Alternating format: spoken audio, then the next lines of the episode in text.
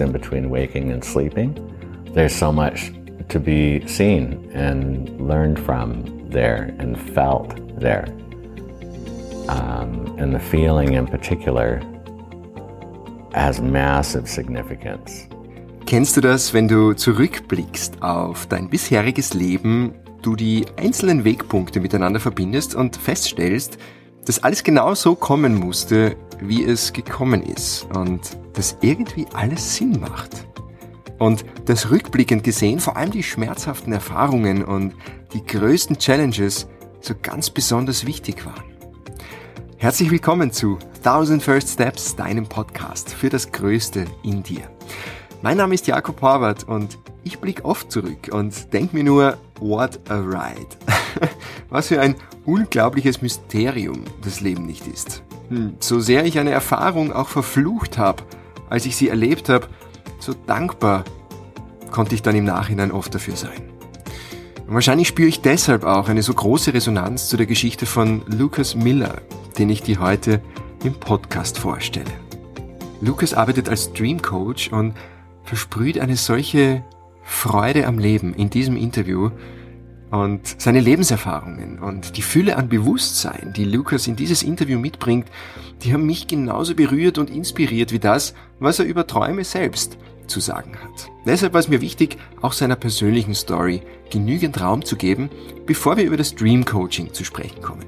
Lukas teilt mit uns, wie ihn der tiefe physische und emotionale Schmerz seines früheren Lebens zu einem finanziell sehr erfolgreichen, aber ausgebrannten CEO gemacht hat, der 15 Stunden am Tag, sechs Tage die Woche gearbeitet hat, um sich sein teures Leben leisten zu können. I mean, I was putting my own happiness and my own life off until I made a certain amount of money, until I had a certain amount of things, um, and could feel safe and lovable.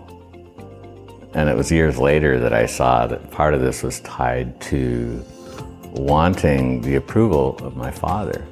Und was dann passiert ist, hat für Lukas alles geändert. Eine Serie schwerer Unfälle, Begegnungen und Synchronizitäten, die ihn auf einen völlig neuen Weg gebracht haben. Und Träume, die ihm auf diesem Weg zum leitenden Nordstern wurden. So hat Lukas im Dream Coaching seine große Lebensaufgabe gefunden. Das heißt, ganz kurz zusammengefasst, er hilft Menschen dabei, aus ihren Träumen wertvolle Erkenntnisse für ihr Leben zu ziehen. There's so much to it. It is absolutely a sacred beautiful, transformative practice, which is one of the deepest and dearest loves of my life. Lukas zeigt uns, wie wir lernen können, bewusster zu träumen und die tiefgründigen Botschaften zu verstehen, die hinter unseren Träumen liegen. Und wie du deine Träume nutzen kannst, um dir das Leben deiner Träume zu erschaffen. Freue dich auf eine völlig neue Perspektive in Bezug auf diesen mystischen Bewusstseinszustand zwischen Wachsein und Tiefschlaf. Ich wünsche dir eine wunderschöne Zeit mit diesem Gespräch. Möge es neue Räume in dir öffnen und dich weiterbringen. Wir haben das Interview übrigens auch auf Video aufgezeichnet, im wunderschönen Wohnzimmer von Lukas. Du findest es auf meinem YouTube-Kanal und den Link dazu natürlich in den Show Notes. Schau dort gerne mal vorbei, abonniere meinen Kanal, wenn du möchtest, um am Laufenden zu bleiben. Ich freue mich natürlich auch über deine Gedanken zu dieser Folge auf Instagram at jakob.horvath oder per Mail an mail at thousandfirststeps.com. Und jetzt ganz viel Freude mit Lucas Miller.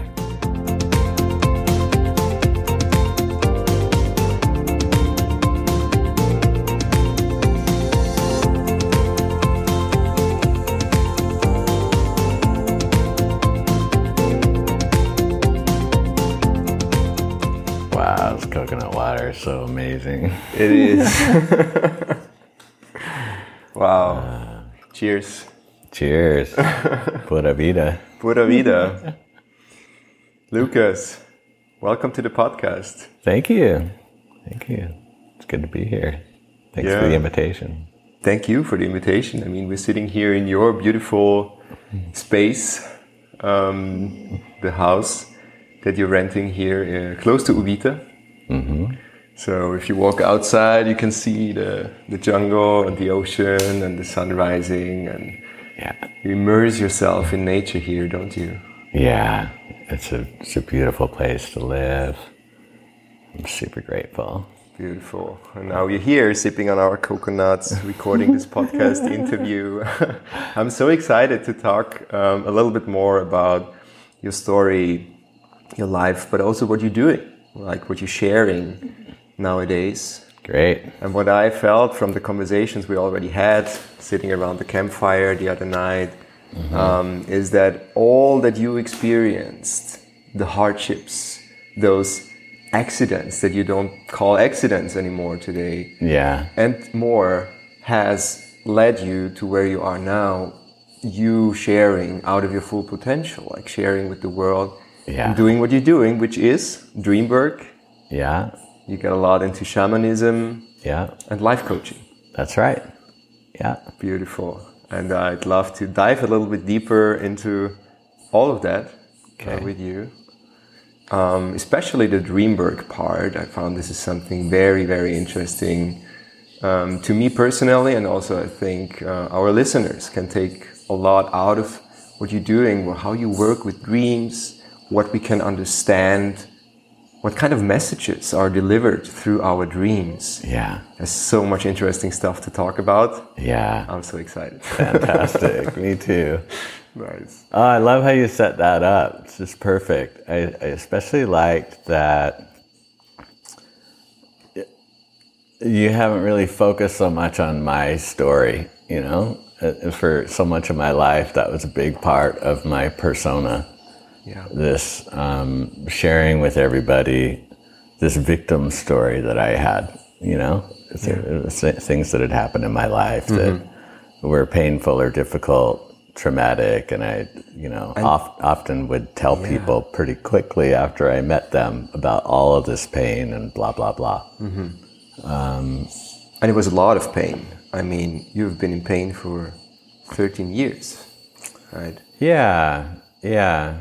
And I also really loved how you got, you know, perhaps partly from our conversation, that the more important thing is what we've learned mm. through that experience. And um, in my experience, a big shift, a big part of that shift was being able to see that everything happened for me, mm. not to me. Mm and that um, I wasn't a victim.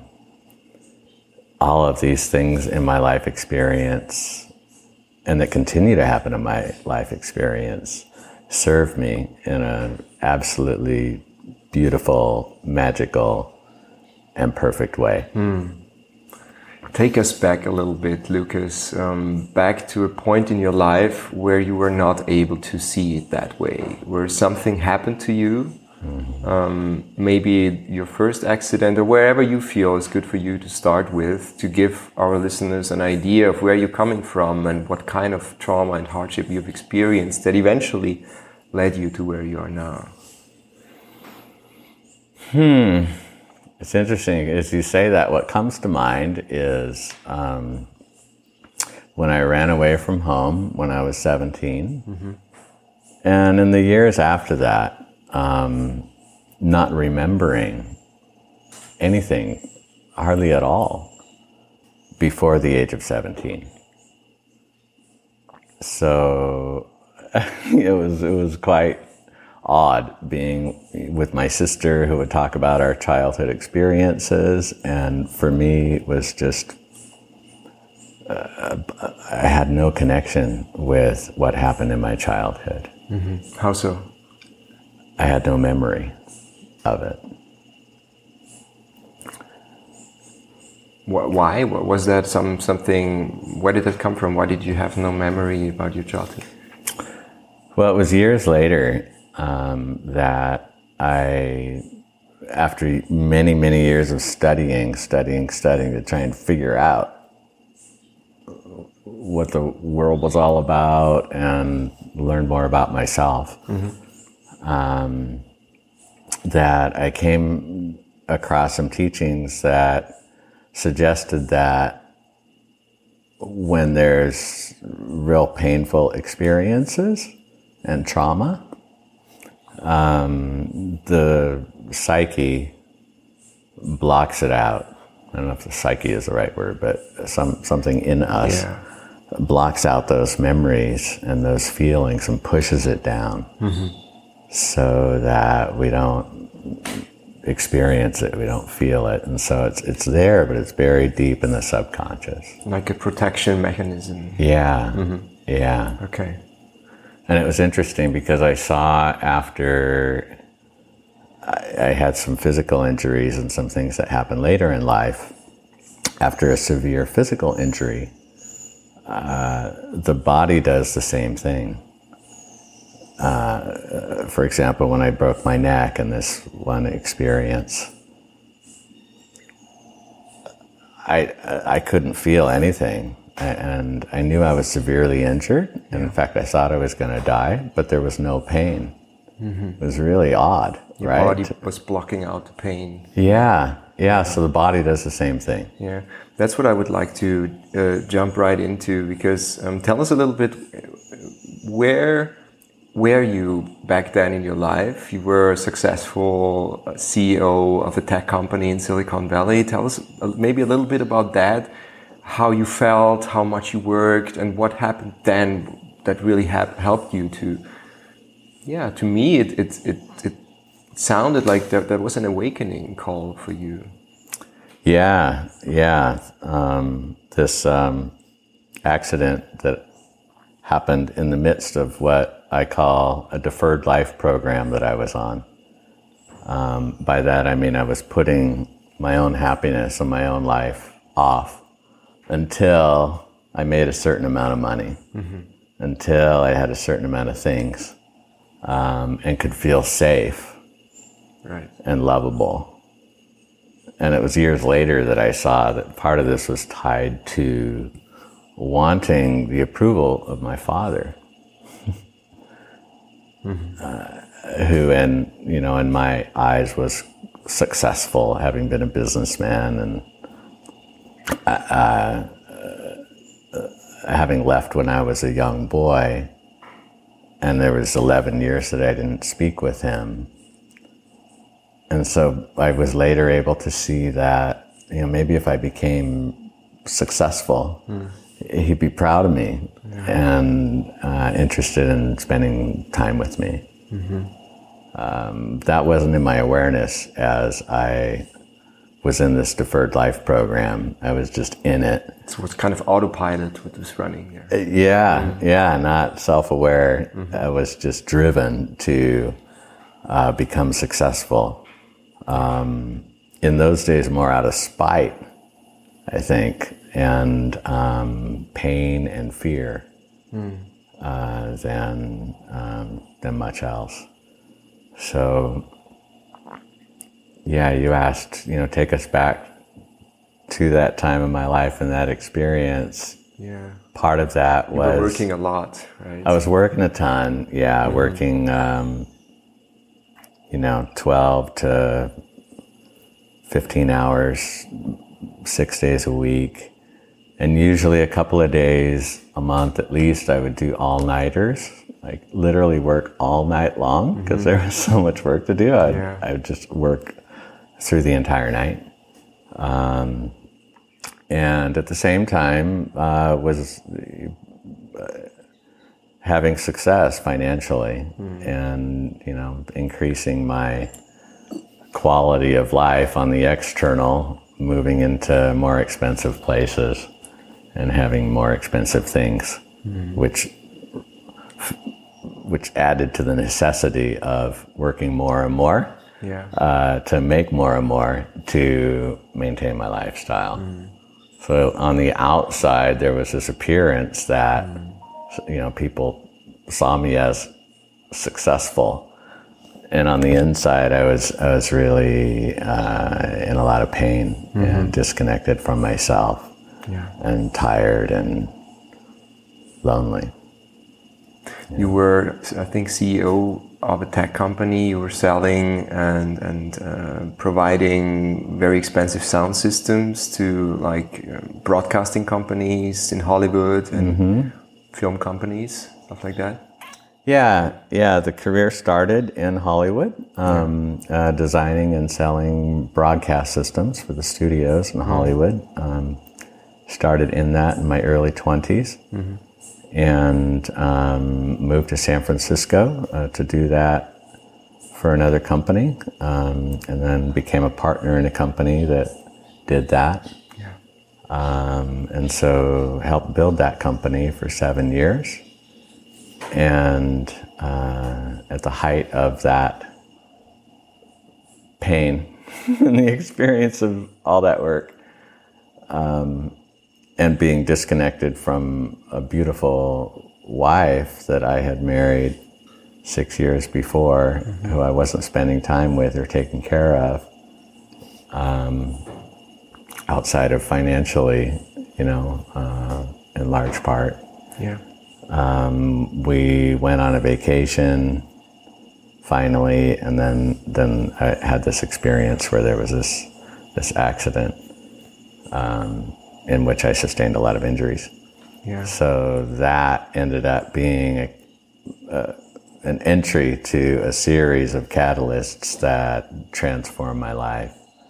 Interestingly enough, after almost dying in that experience, Yeah. I came back, still not quite getting it. And I decided, I realized I almost died. And um, I've been working so hard, only owning a part of this company. Yeah. So I put all my money in and started my own company. Even more work. Even more work. And and my wife saw that, you know, and, and I didn't ask her about it. I was, you know, making a lot of unilateral decisions without asking for her input. And with everything else that was going on, she just decided to leave uh, the house and the relationship uh, while I started that that company. Um, and then uh, as that company grew, a few years later, I was in another accident, re-injured myself even worse.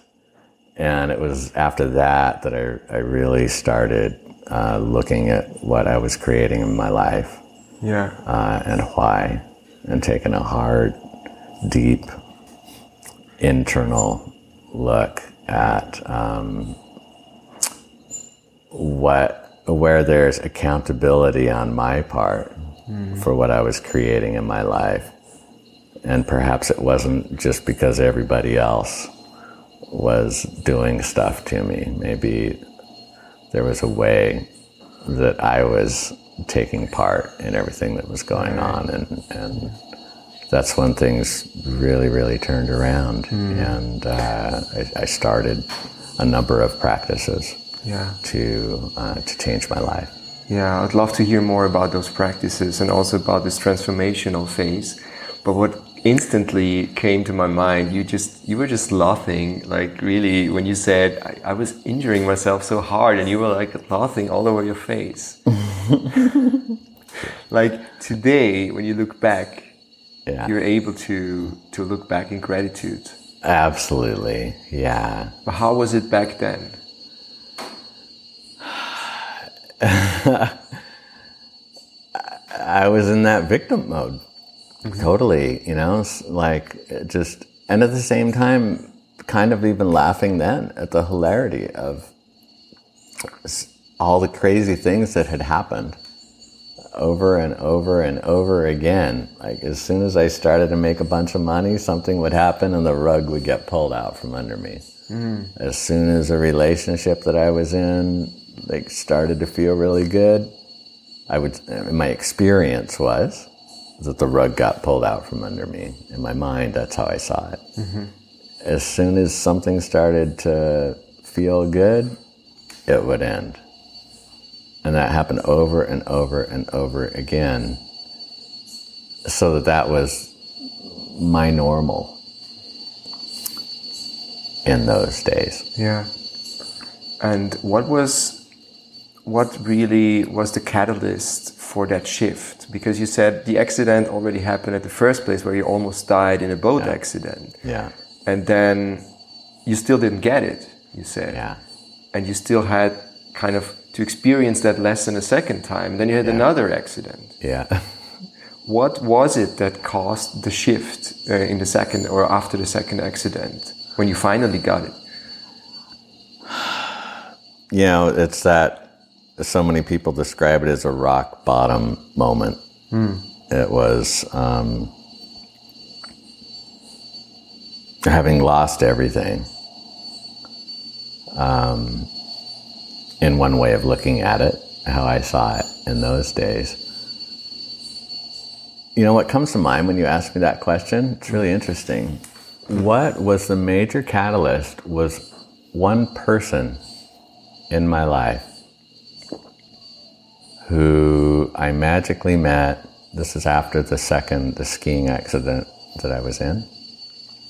Even though I could barely walk and I was in massive pain, I magically met a lady who invited me to go to this festival in the forest in Oregon. So I went.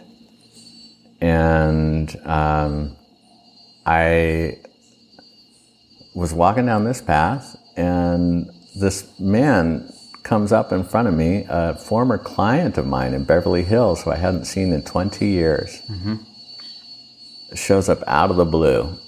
A man that I really connected with. We were good friends, but we had lost touch 20 years ago. Mm-hmm. And he showed up just like in a dream. And he said, you know, Lucas. And we connected, and I said, yeah, Malcolm, you know, what are you doing here in Oregon in the forest? And I shared with him some of the um, experience that I had had. And he said, well, I think I know why I'm here. I had a dream to come here.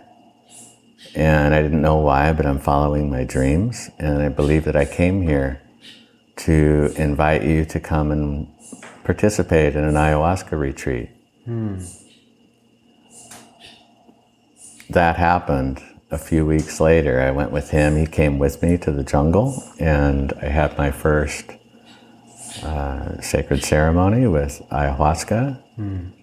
And that experience, and in particular, this one man, one person reached out to me, saw me in the depths of my pain, disconnection, and trauma, and had the love, the capacity, and wherewithal to take me on a journey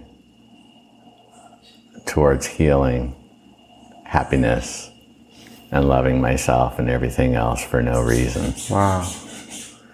So, wow. A big question that's coming up here is what happened in that ayahuasca ceremony? I mean, I guess many of our listeners know what ayahuasca is.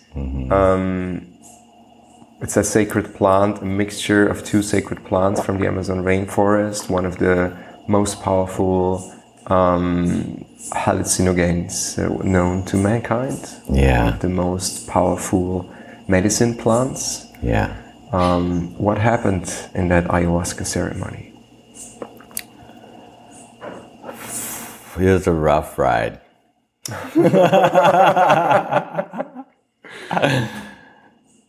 and the next like 50 ceremonies were rough rides, you know.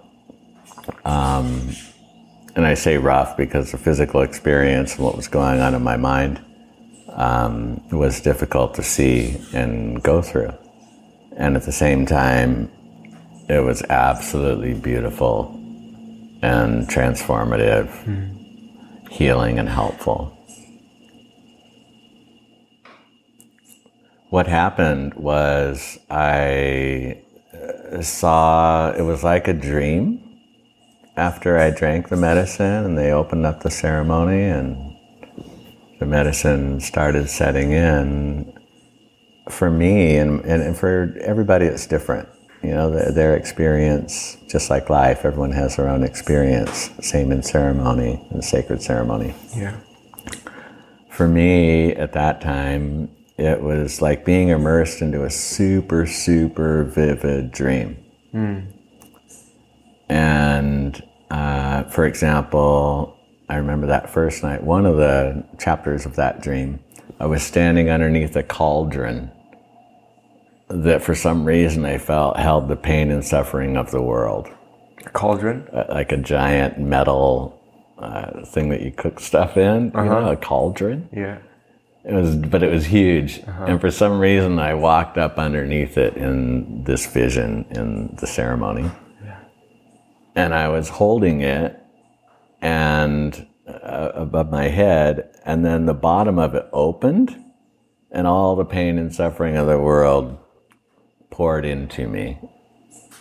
And I felt it, all this pain, like wow. really, really viscerally. Okay. That sounds like a rough ride. it was a rough ride, yeah. going into like feeling compelled to uh, to do that, and I mean, it was I didn't know what to do with it. You know, luckily.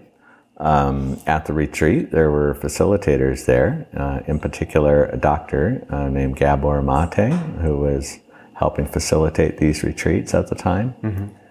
And um, he helped me through that, and there were several other visions like that, uh, super vivid dreams that were odd, and I couldn't understand what they meant. Mm-hmm. Um, so we had an integration discussion, you know, the next day, and he said, "Lucas, you know, I'm I'm curious when the first time in your life might have been that you felt you were taking on pain and suffering yeah. of the world."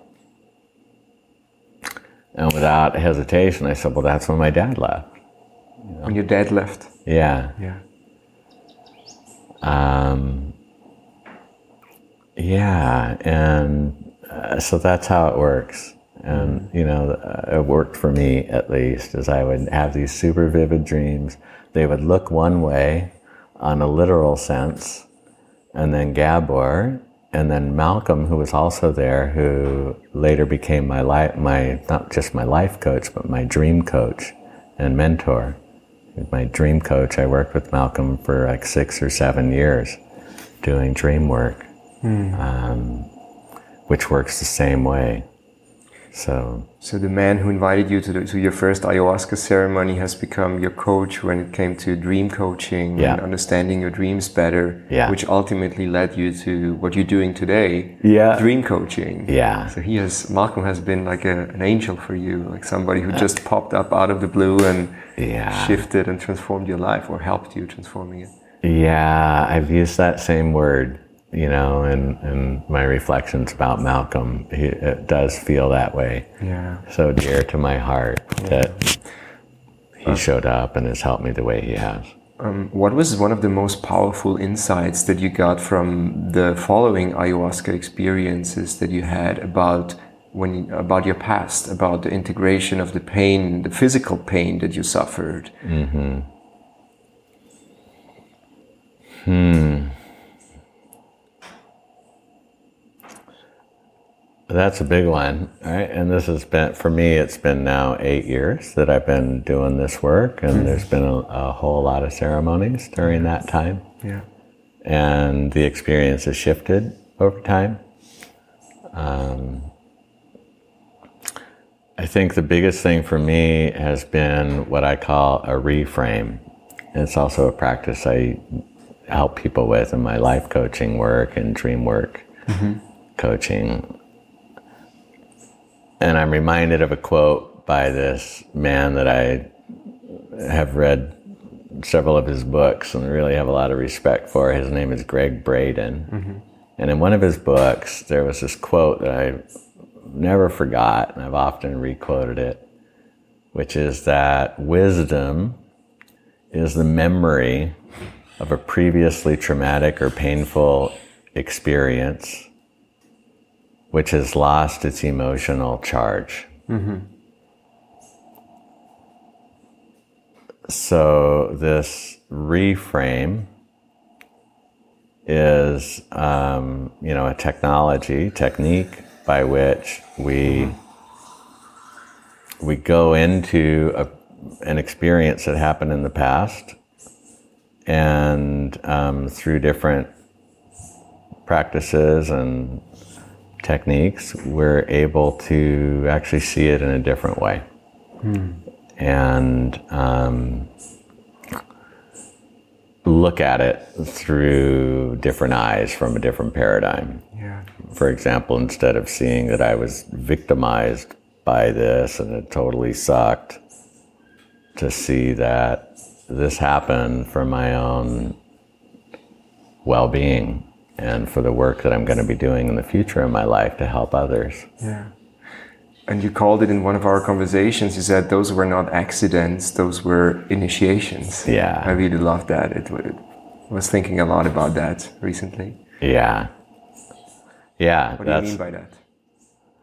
Well, that's a perfect example, I think, of a of a reframe, right? To see that um, all these things that have happened, quote unquote, to me. Another way of looking at it is they happened for me. How did it happen for you? So, what was it that um, today is the most precious, most powerful gift that all those hardships have given you?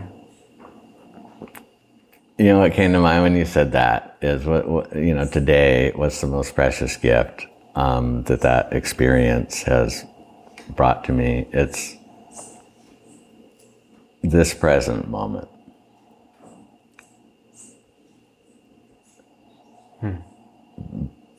Being there,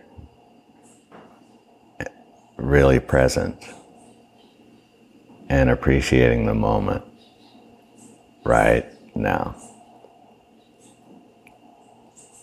Uh, having almost died four times now. You're laughing again.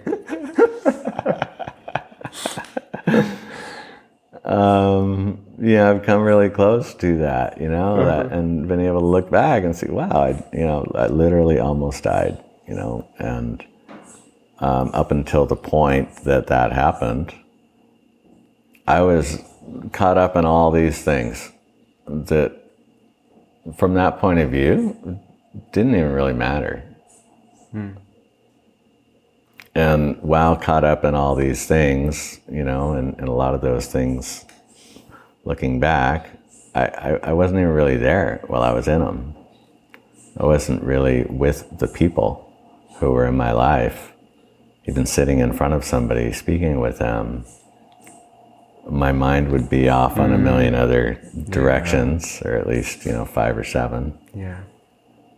And I wasn't present. I wasn't present with myself. Because it didn't feel good to be with myself because I wasn't fixed yet. Hmm. That was why you were distracting yourself in your thoughts and with your. I think this is something that so many people can relate to, me included. Like, how often do we get completely distracted and off track, and we know this is not good for us, and we still do it? Yeah. Or, you know, being really present with somebody in a conversation. By the way, I just want to acknowledge your presence in this conversation is breathtaking. It's beautiful. I love it. Ah, It's really, you know, I really feel these moments one after another, you being completely present and sharing your story. Thank you. Just wanted to acknowledge and appreciate that. Thank you. You as well. Yeah. You know. What was one of the prac- You said there were a couple of practices you did after your second uh, accident that really helped you to catalyst and to empower the shift Yeah. inside yourself and open you up to a new way of seeing yourself and life and things. Yeah. What were the practices, or what was maybe you can share one of the practices that helped you the most? Okay. Um, is I'm just gonna say what comes up. You know. Yeah. Um, one of the things that helped me the most was um, someone invited me to go to this like a hippie commune kind of place. Uh-huh. Um, and it wasn't a commune; it was a like a retreat center in Northern California, where there were these hot springs um, and the doctors had told me um, that if I went into the super hot water and then out of the hot water into cold water, it would help with the inflammation in my neck and uh, the energy circulation, and that that would be a good practice for me to do. Let me let me just jump into this so that uh, we understand what's going on. You were in pain for 13 years, you said, with your neck Yeah. and with the inflammation, like the the results of of the first a- the boat accident, just to understand what you were going through. Yeah. Yeah, mm-hmm. there were two pieces of the vertebrae which had broken off and were pinching against my spinal cord. Mm-hmm. Um, yeah, And, the hot springs were about to help. And and you know, it wasn't just the hot springs, it was yoga. I you know, the after the second the skiing accident I was in, the spinal surgeon said if you don't have this mm. surgery, mm. removing two vertebrae from the neck and putting in a plate, I call it a dissection infusion Yeah, surgery. They said I may not walk in the future. It's likely I'd be mm-hmm. paralyzed. Mm-hmm. And it just didn't feel right. You know, I had the schedule, the surgery scheduled, and it was all approved, and insurance was going to cover it, and it just didn't feel right. I felt like it's likely I'm going to live to be really old, and having that stuff in my body in my you know 90s and 100s you know then i may really regret having that surgery and um, i just followed that guidance and initially decided to start um, yoga every day um, i thought we'll just put off the surgery i'll go to yoga at least for 90 days in a row and see if that helps mitigate the pain and someone at the yoga studio told me about this place where you can go for hot cold plunge. So I went up there into the mountains to do to this place where there's these hot springs and the cold plunge. And then they also had a meditation pool, like a you know hot water meditation pool where people would just sit and meditate. So I would go in the hot cold plunge. I would sit in the sauna for you know a period of time, and then I would go in the meditation pool. And I started doing that every weekend, usually Fridays, Saturdays, and Sundays. Mm-hmm. I would go to this place. And on Sundays, they had this temple where people sang mantras. Um, you know, this, do you know what that is? Kirtan? yeah, Yeah, where people sing these names of God and yeah, something about that. You know, not even knowing what the words meant or what these mantras meant. Every time I would go there for the Sunday mantra, uh, the kirtan, I, I would cry. Hmm, wow, I'd you know I'd be singing these mantras, Om Namah Shivaya or you know Sitaram, or mm-hmm. not knowing anything about what what they meant. the you know Hinduism and Right. what they meant, and I would just tears would come down, hmm. um, and you know I could I, I came to see that when there's tears, healing is taking place. Mm-hmm. And I would, and then they had people giving massage there, so I would go and get a massage, and someone would work on my body, and I would cry the whole time. oh my God. Mm. I'd go to the meditation pool and just sit in silence, and I'd be crying the whole time. Wow, what a healing experience. Yeah. So this place became a sanctuary for me. I was still doing my corporate job in mm. Silicon Valley, mm. and then Friday afternoon I'd head up there, and you know, and and hit these practices um, solid until Monday morning. So beautiful. This is also a, an experience that I can that I can relate to the the gatherings in the kirtan, like a group of people, 20, 30, 40 people Yeah. gathering, singing mantras, repeating them all over again, and the energy that is in is undescribable. Yeah. It is uh, not only once I had tears in my eyes too. Yeah. just because there was so much love in these circles and through the music and the vibration of the music and the energy that is transferred. yeah. It's beautiful.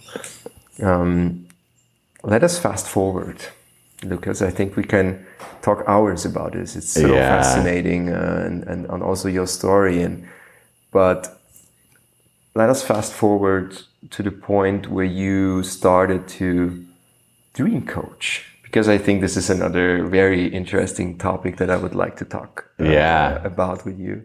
I, I What is- find it much more interesting. Actually, you know? Well, I mean, Uh, what is uh, what is dream coaching? What does a dream coach do? well, um, there's so much to it. It is absolutely a sacred, beautiful, transformative practice, which is one of the deepest and dearest loves of my life. Um, there's so much to it.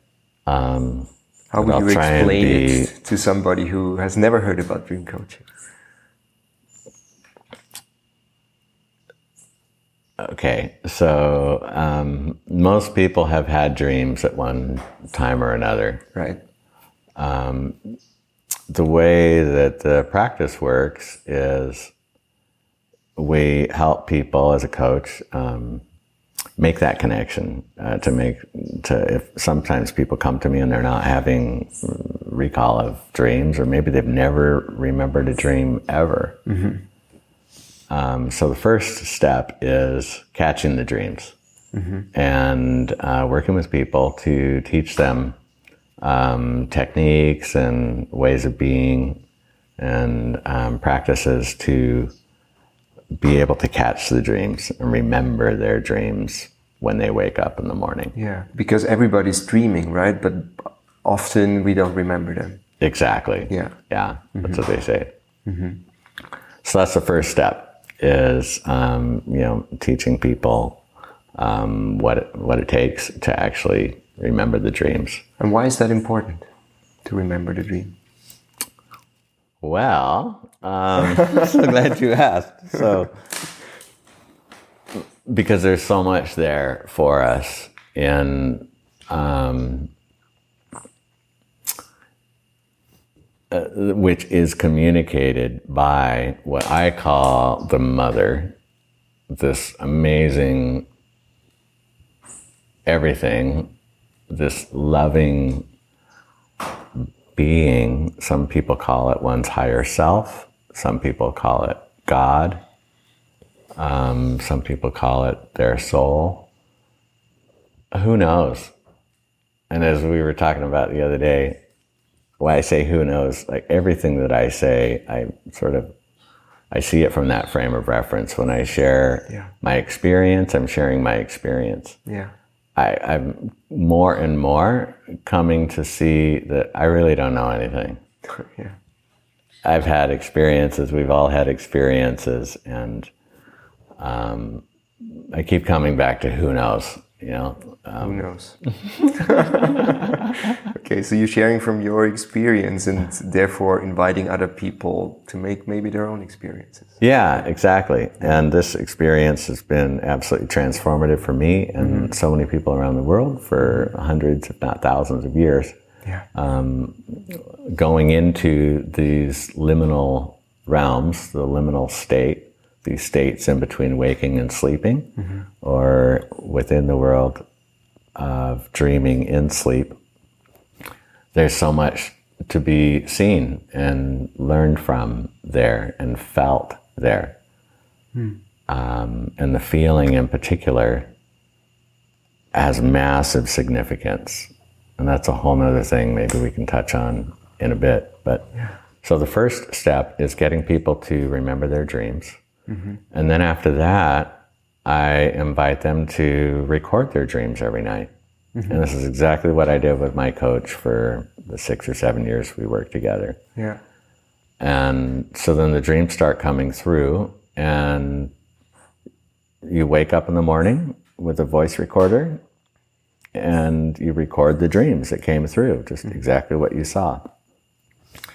And over time, it becomes more and more consistent, and people will often have two, three, five, or seven or eight dreams, separate little movies in one night and um, they are just that. They're a movie, right? Which um, to most people, without having a coach or studied or been trained in this work, they'll see it on the literal level. For example, it's it's very common for people to have dreams of being in a vehicle. Yeah. So someone so someone will share a dream. I'm in a I'm in a van. I'm going down this downhill. It's a windy road. My brother's driving the van and I'm trying to hit the brakes, but they're not working. And I'm feeling out of control. That's the dream. Yeah. So that there is a message in this dream. Yeah. What is the message? The the message would be and it's also important to uh, to note that these um, symbols in dreams, you know, the the way that the mother or our higher self communicates to us Yeah. through this language of metaphor in mm-hmm. dreams mm-hmm. varies from person to person. Mm-hmm. You know, she may use um, the ocean to represent emotion for some people, and for someone else, it might feel more like their subconscious when they really feel into it. So like drowning in an ocean would be being overwhelmed with one's emotions, for instance. Right. Something like this. Right. Or, you know, going, or for someone else, it might mean diving into the subconscious. Yeah. uh-huh. So a lot of the work uh, is um, is the coach asking questions when someone relays their movies, their Yeah. dreams. So what what does the van feel like to you if that is a metaphor for something? What do you think your higher self is trying to show you using the van as a symbol? and then we'll get their feedback. And then I will share often sort of the universal archetypical symbology of many of these things, which amazingly, a lot of the same symbols mean the same things mm-hmm. for most people.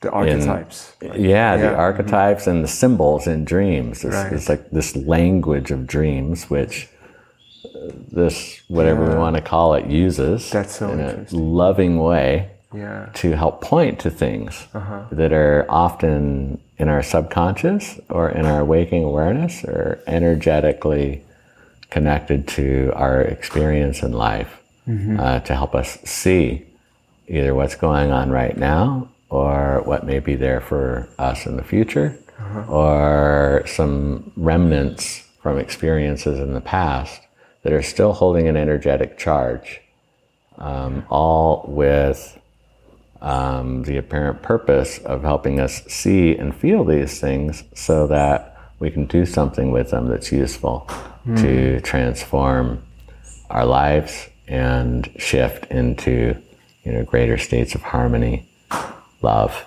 and happiness So this would mean every person has one's own path, one's own journey, and the dream are kind of is kind of illuminating this path in a way. yeah So tell you on your unique path what the next steps could be. Even Yeah. could go even that far. Absolutely, yeah. As in the example I just shared, mm-hmm. this the the van for most people when they're having a dream of being in a vehicle, the vehicle represents their forward momentum in life. Mm-hmm. What's driving them? Yeah.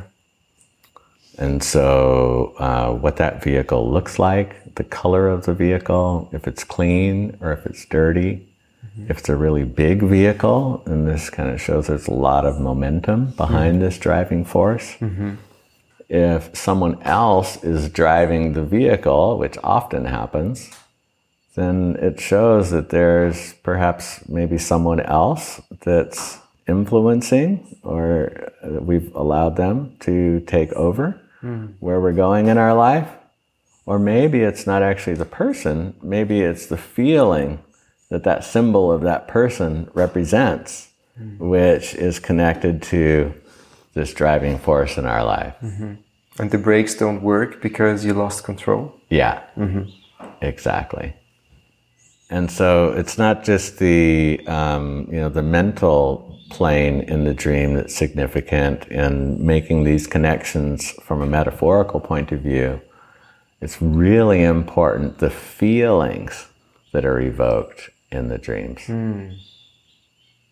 So in the coaching practice, we um, we ask the clients to you know to really connect with how it felt. How does that feel as you're in a van out of control? For example, or how does it feel to be in an amazing house with super high ceilings and crystals all around and beautiful things Mm-hmm. and in absolute abundance? Yeah. Um, this is another amazing example. I like the, to also point to the positives, right? Because it's not just the shadow work, right? Pointing to stuff that needs to get cleaned up for us to live a more abundant, joyful, harmonious, loving life. It's been my experience, and with many of the people that I work with, over time, after that first part happens, right? We go more into the shadow. We see these things. That's usually what happens first. Is it points to things that are holding us back from living in these more harmonious, um, elevated states of consciousness and harmony and happiness. Yeah. And um, along the way, the, this the mother um, or our higher self brings us dreams that evoke a feeling of abundance, a feeling of being absolutely accepted, Wow. a feeling of being absolutely safe. So maybe some people wake up in the morning and experience for the first time in their life this feeling of being accepted or this abundant feeling. Yeah. And it was due to the dream. Yeah. Hmm. Yeah. Like um, just last night, I had a, a call with a client who, in the weeks preceding, she was concerned because she was she was losing the home that she was living in. She was asked to move out, mm-hmm. and she was concerned she was going to be homeless, and just really upset mm-hmm. about it, and a lot of stress. And she had this dream of being in this house high up on a hill. It was a beautiful house with bright lights, white walls, beautiful stuff all around it, um, with some of her childhood friends that she used to play with that helped her feel happy and safe and connected. And uh, she met a lady there who was a homeowner who invited her to stay and told her she was more than welcome to be there. Hmm. So she had this experience in the dream mm-hmm. in the midst of all this turmoil that was happening in her life. And she's been someone I've been working with weekly for now like five months. Mm-hmm. She's been doing this dream work consistently with fantastic results. Mm-hmm. And in our call last night, she she told me not only did we go through that dream, but she also shared with me that a few nights after having that dream, someone called her and invited her to move into a wonderful place to live. Where she felt totally accepted, totally comfortable, all of her needs are met, and it's not expensive. Because she learned to channel the energies that came through the dream into her material world, kind of. Yeah, I, I, you know, it's interesting you say that. That's that she learned how to do that. That's Yeah. how I used to see it. Yeah. Because, and, and perhaps that's also true, right? Mm-hmm. The dreams show us things that help our mind see things in a different way. Yeah. Perhaps to open up to different possibilities, mm-hmm. to reframe, to get out of the victim mode, to consider that, wow, maybe everything could be totally amazing and I could live in an amazing place overlooking the ocean in tropical paradise, not working very hard for not much money with a bunch of people I love around me, which, yeah. you know, happened in my waking dream. What a dream. but more significantly, I think, than the, uh, the, the mental aspect of it, of uh, seeing another way of looking at things, it's the feelings that are evoked mm. in that dream experience. Yeah. What I'm coming to see more and more in my life and work is that, and you know, there are other teachers who teach this practice and apparent truth. Joe Dispenza mm. is one of them um, who, uh, you know, s- says that, you know, the people create affirmations that, that I am this, I am abundant, I am wealthy, mm-hmm. I am, or I, uh, you know, they visualize something that may happen in the future. Um, but what really brings it down, he says, and many spiritual teachers have shared this, it's the feeling. Yeah, right. It's feeling like it already happened. Mm-hmm. Like deeply feeling like you've moved into that house. Everything is amazing. I'm totally connected and I'm really, really, really believing it. I see it. I know it as if it's already happened. I feel it in my bones. And I'm already grateful for it. Yeah. Mm. Yeah, you got it. Yeah, gratitude practice is yeah so powerful. So that sounds very similar to an ayahuasca experience. Yeah.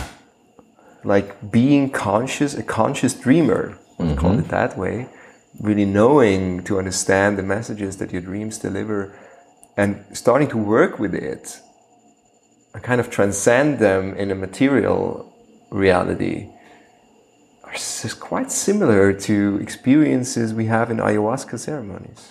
Absolutely and this is why it, I and again, my dreams literally brought me here.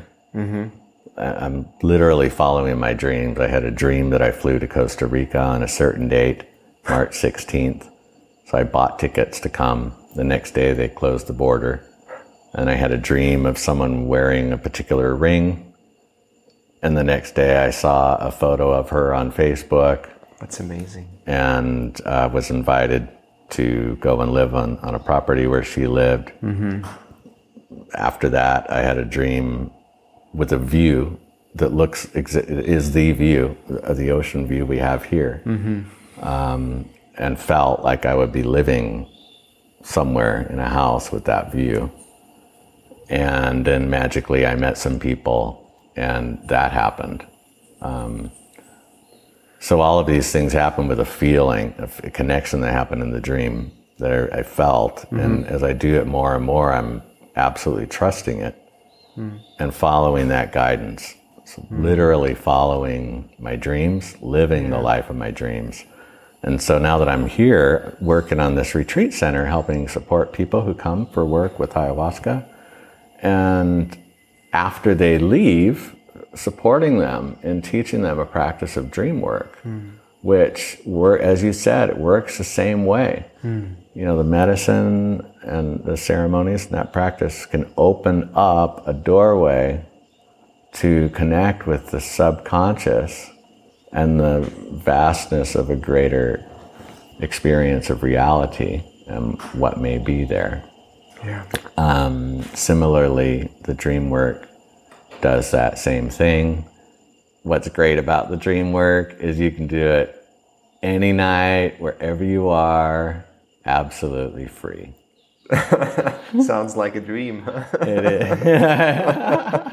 Lucas, um, there's like, what is a, a very concrete tool that you can share maybe with our audience? Because I think many people are at least as interested as I am now to dig deeper and learn more about it? What is a tool that you can share to get started? Like, let's say, to remember your dreams more vividly, more clearly. Mm-hmm. Um, yeah, what, what is it that helps? Intention is, I think, the most important thing mm-hmm. um, with any sacred practice. or ceremony. I look at the dream work as a sacred practice and ceremony. Yeah. And so, um, before going into that ceremony, while we're sleeping, setting an intention at night. Tonight, I'm going to remember my dreams. Tonight, I'm going to wake up in the dream. If one's at a place where they want to start experiencing lucid dreams, which is a whole nother thing. Um, uh, and so going into the experience at night um, with, the, with a clear intention, calming the mind before the bedtime starts, so not looking at your phone in the hours before sleep, Yeah. um, not on the computer for a couple hours before you go to bed, really treating it as a sacred practice um, and going into it when we're sleeping as such. And then consciously calming the mind with the holding this intention that we're going to remember our dreams. Not just the intention, but embodying the knowing, the feeling that we got this. We're, you know, we're going to have an amazing night of dreams again, and I'm going to record them. And um, there are other more detailed practices, which you know I share with people. You know that my work is informed by a Tibetan Buddhist lineage, um, the Dzogchen teachings, um, and there's many many books written about the Dzogchen or Bon. Is the one to start with, maybe, that you can share that we can put in the show notes for people who want to dive deeper? One of my favorites is the Tibetan Book of Dream and Sleep um, from the Dzogchen lineage. Um, and I'm trying to remember which of the two teachers that is who wrote that book. There's an author, a teacher named Namkhai Norbu, uh, N H A M K A I, I think, Norbu, who's written many things about uh, the Dzogchen uh, practice and philosophy and dream yoga, as they call it in the Dzogchen tradition. Dream Highly recommend anything by Namkhai Norbu.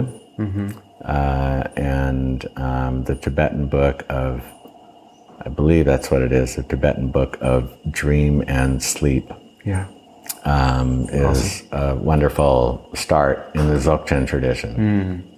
Um, there's another book that I more commonly repre- recommend as a beginner. Um, it's called um, The Realities of the Dreaming Mind. And that book is by, um,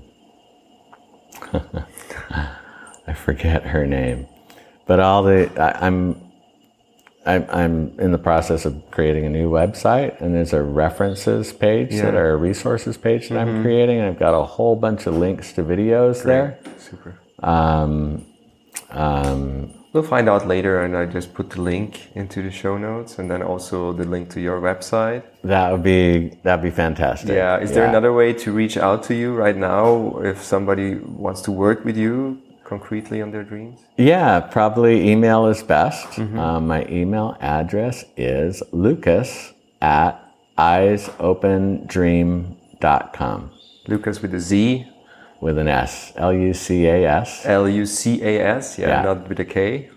That's right. L U C A S, not with a K like Jacob.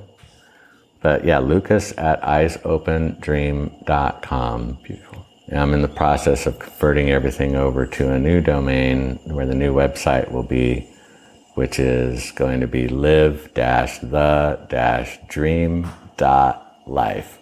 Live the dream Live the dream.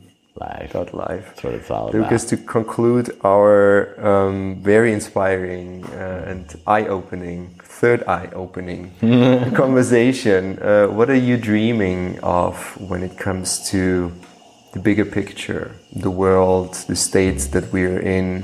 What are you dreaming of when it comes to the potential of humanity? Hmm, wow. Awesome question.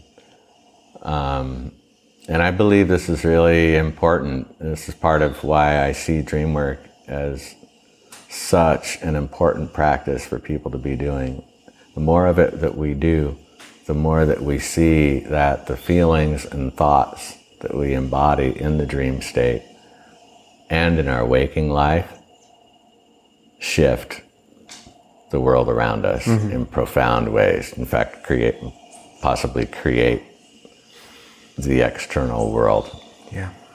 So, um, yeah, I think, you know, people who are consciously dreaming and creating a new earth, a new humanity with harmony, connection, love, and presence are doing a wonderful gift, not just to themselves, but for the whole collective. You know, more people who do this work, who find their way into these peaceful, loving, connected states of consciousness, the, the whole world is affected. But when it comes to the state of the world that we live in right now, what is your vision? I'm so optimistic. Yeah. Yeah. Beautiful. Yeah. And the and it's the children, you know, the children give me so much hope. You know, mm. seeing the the younger generation um, sees things from a different point of view. You know, they're not carrying some of the programming mm. and um, energy that the older generations have. Um, so the vision that I see happening and unfolding, we're part of it, all of us, is a world in which this uh, fighting for myself kind of, you know, I'm going to get everything I can for myself, how much can I make, mm-hmm. shifts to what can I give? And living a life which is more about service to others, in addition to ourselves, but more about giving than taking, mm. more about cooperation than self interest and ego, uh, and a, a world which is connected with the plants and the animals all living beings and things. Perhaps even seeing that from one way of looking at it, they're also us. We're all kind of the same stuff in, a, in the dream that I see where we're moving to and through. That's a beautiful dream that creates a lot of resonance in my heart. Cheers to that and Cheers thank you very much for this beautiful conversation, Lucas. You're so welcome. Pura vida. Pura vida.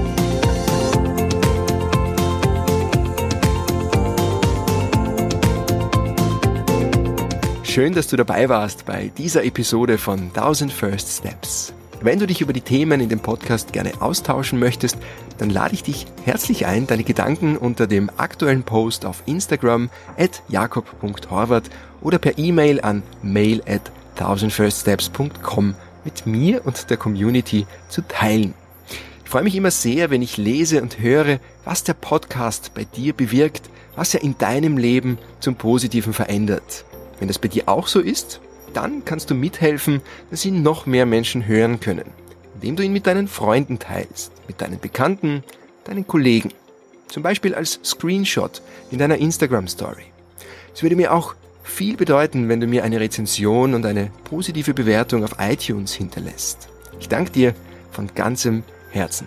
Wenn du auf dem Laufenden bleiben möchtest, dann freue ich mich, wenn du Teil der Community wirst und dich für meinen Newsletter anmeldest. Dort wartet auch ein kleines Willkommensgeschenk auf dich und Infos zu Podcast-Folgen, Meditationen, exklusive Updates zu Abenteuern aus meiner kleinen Welt und mehr. Den Link zum Newsletter findest du in den Show Notes und auf meiner Website 1000firststeps.com. Ich bin Jakob Horvath, Visionscoach, Meditationstrainer und Autor von Weltnah, raus aus der Komfortzone, rein ins Leben. Das Buch über meine 14-monatige Weltreise mit wertvollen Impulsen für deine persönliche und spirituelle Weiterentwicklung. Danke, dass du hier dabei warst, dass du den Podcast hörst, dass wir ein paar Schritte gemeinsam gehen können. Wenn du mit mir persönlich arbeiten möchtest, wenn du gerne teilnehmen möchtest an meinen Online-Trainings und Mentoring-Programmen, dann schick mir ein E-Mail und wir vereinbaren ein kostenloses Kennenlerngespräch. Wir hören uns nächsten Mittwoch wieder, wenn du möchtest. Bis dahin wünsche ich dir nur das Beste. Alles Liebe und Namaste, dein Jakob.